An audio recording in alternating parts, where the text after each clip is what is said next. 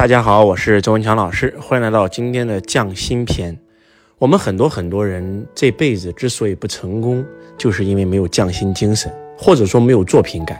周老师去过很多国家，为什么德国啊、日本啊、美国啊，它的很多产品它都能够传承百年于世呢？真的就是匠心精神。当然了，我们今天中国也有很多很多的人，他具备了匠心精神，所以他们才能获得成就。呃，最近呢，周老师过年在家里休息，呃，一年都在忙碌，呃，就这几天能够有时间休息，所以呢，周老师就在家里面听听音频。周老师特别特别喜欢看书，呃在没有喜马拉雅之前呢，都是看书，后来有了有声书以后呢，就喜欢听书。听书我特别特别有感觉。呃，最近呢，在喜马拉雅上有几本书听完了，然后呢，最后结束的时候特别特别感伤。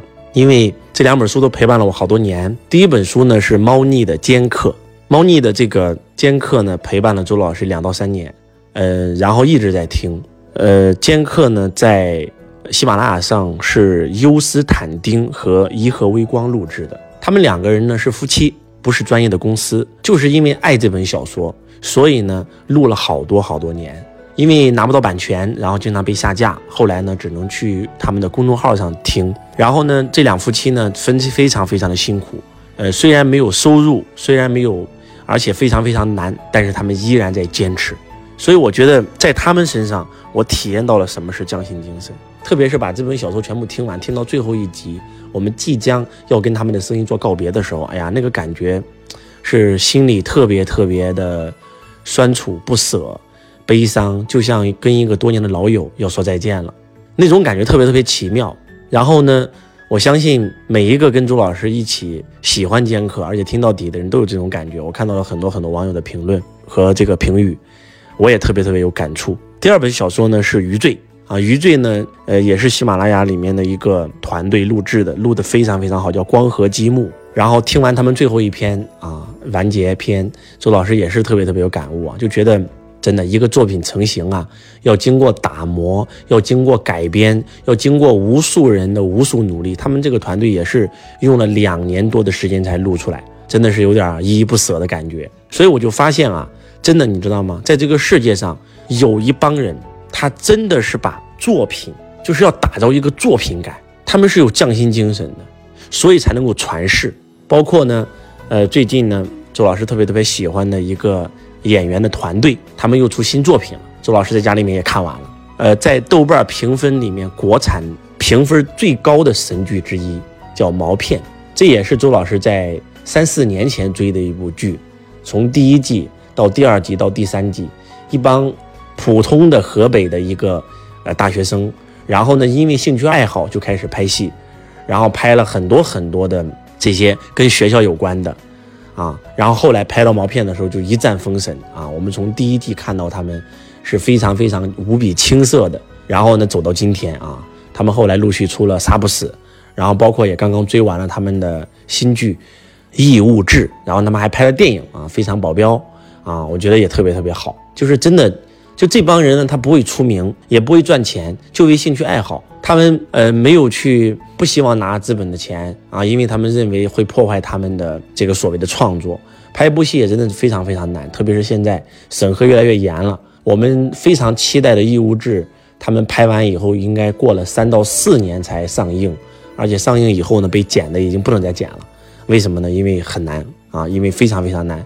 但是他们依然在这条路上坚持不懈。所以呢，就会让周老师觉得啊，真的，为什么这个世界上有些东西是可以传世的，就是因为有一帮用心人。俗话说得好，真的是世间无难事，只怕有心人。我看到他们，我就看到了，就是这个世界总有这么一批人在用心的打造属于他们的作品，而很多人都是在敷衍。特别是咱们快过年的时候呢，吃年货，经常会发现有一些产品真的就是为什么它卖的便宜垃圾呢？那个口都找不着在哪。生产日期也找不到在哪，撕半天也撕不动，撕不开。但是有些产品就真的就是给你设计的无比的贴心，啊，在大包装上有生产日期，然后呢，在这个小包装上也有，而且还给你印上了这个什么时候到期。每个地方的那个小口啊，都给你设计的特别好啊，简单一撕就能撕出来，这个就是作品。产品是会说话的，这就让周老师更加坚定了我在给大家录制音频的时候，我在拍摄视频的时候，我在打造我每一堂课程的时候，都要把它做到极致。就像此时此刻，周老师在家里给你们录音，你们知道为什么音质这么好吗？是因为周老师在研究什么样的设备录出来音质最好，而且因为以前呢特别特别吵，所以周老师专门又啊换了一个房子，而且在这个房子里面，在地下二层专门修了一个影音室，而且是封闭的。我记得在老家的时候给大家录音频的时候，过年也是过年。二零一九年就是疫情开始的时候，我每一次都是等到凌晨两到三点才会录。为什么？因为平常非常非常吵，在农村嘛。但是两到三点有时候也会吵，为什么呢？因为有狗叫，特别是我们家本来就养了两条狗，我要等那条两条狗睡着了才能给你们录音频。为什么这样子呢？其实很多人说周老师没关系啊，对不对？你把那个背景音录进去也无所谓啊，你把狗叫声音录出去也无所谓啊。但是我就觉得不行，我就觉得不行。我的作品我必须要有作品感，我必须要有匠心精神，也就是这份用心，所以让周老师的产品越录越好。然后包括在加拿大零下二十多度，然后呢把空调排风全部关掉，在酒店给大家录音频。然后呢在在海南，然后夏天啊，然后非常非常热，但是把空调、把排风、把窗户全部关掉，给大家录音频。为什么？就是这份用心，所以成就了周老师的作品。所以真的就是这个世界上啊，成功其实真的非常简单，就是用心。当别人都在粗制滥造的时候，当别人都在敷衍的时候，当别人都在随便的时候，有一帮用心的人。我在追这个啊，庆余年，啊，庆余年这个团队也录的特别特别好，梁小鱼团队，然后包括尖刻的优斯坦丁，包括余罪的光合积木，我发现为什么啊，包括在追这个毛片剧组啊，为什么他们？的产品让周老师经久不衰，就是因为他们用心了。包括大概在十多年前，周老师就喜欢听的《三国演义》啊，袁阔成老先生录的《三国演义》，为什么到今天已经几十年过去了，大家还喜欢听？就是因为真的用心了，当年录的太用心了，所以它可以传世。可能再过五十年、八十年、一百年，大家都还听袁阔成先生的《三国演义》，都还会听这些非常非常用心团队录出来的精品内容。所以还是那句话。当你真的用心去做一件事，有作品感的时候，要打造一个传世作品感的时候，成功一定属于你。希望我们有更多的人做事儿的时候要有作品感，要有匠心精神。只有这样，我们中国才能有自己的民族品牌。我是周文强老师，希望今天的分享能够对你有帮助。我爱你，如同爱自己。